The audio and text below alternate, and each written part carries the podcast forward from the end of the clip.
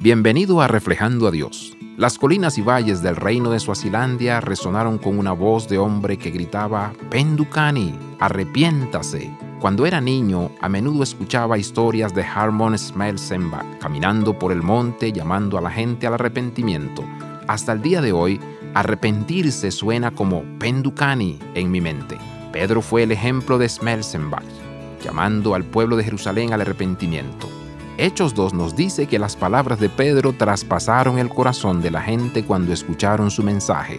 Preguntaron cómo podrían salvarse. Me pregunto si al escuchar las instrucciones de Pedro se acordaron de las palabras del profeta Joel, derramaré mi espíritu sobre toda la gente. ¿Podría realmente cumplirse la profecía?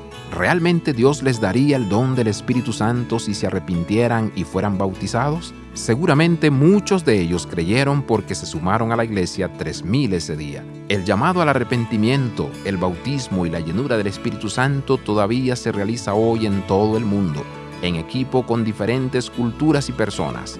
Penducani, Jesucristo todavía tiene el poder para la salvación. Abraza la vida de santidad.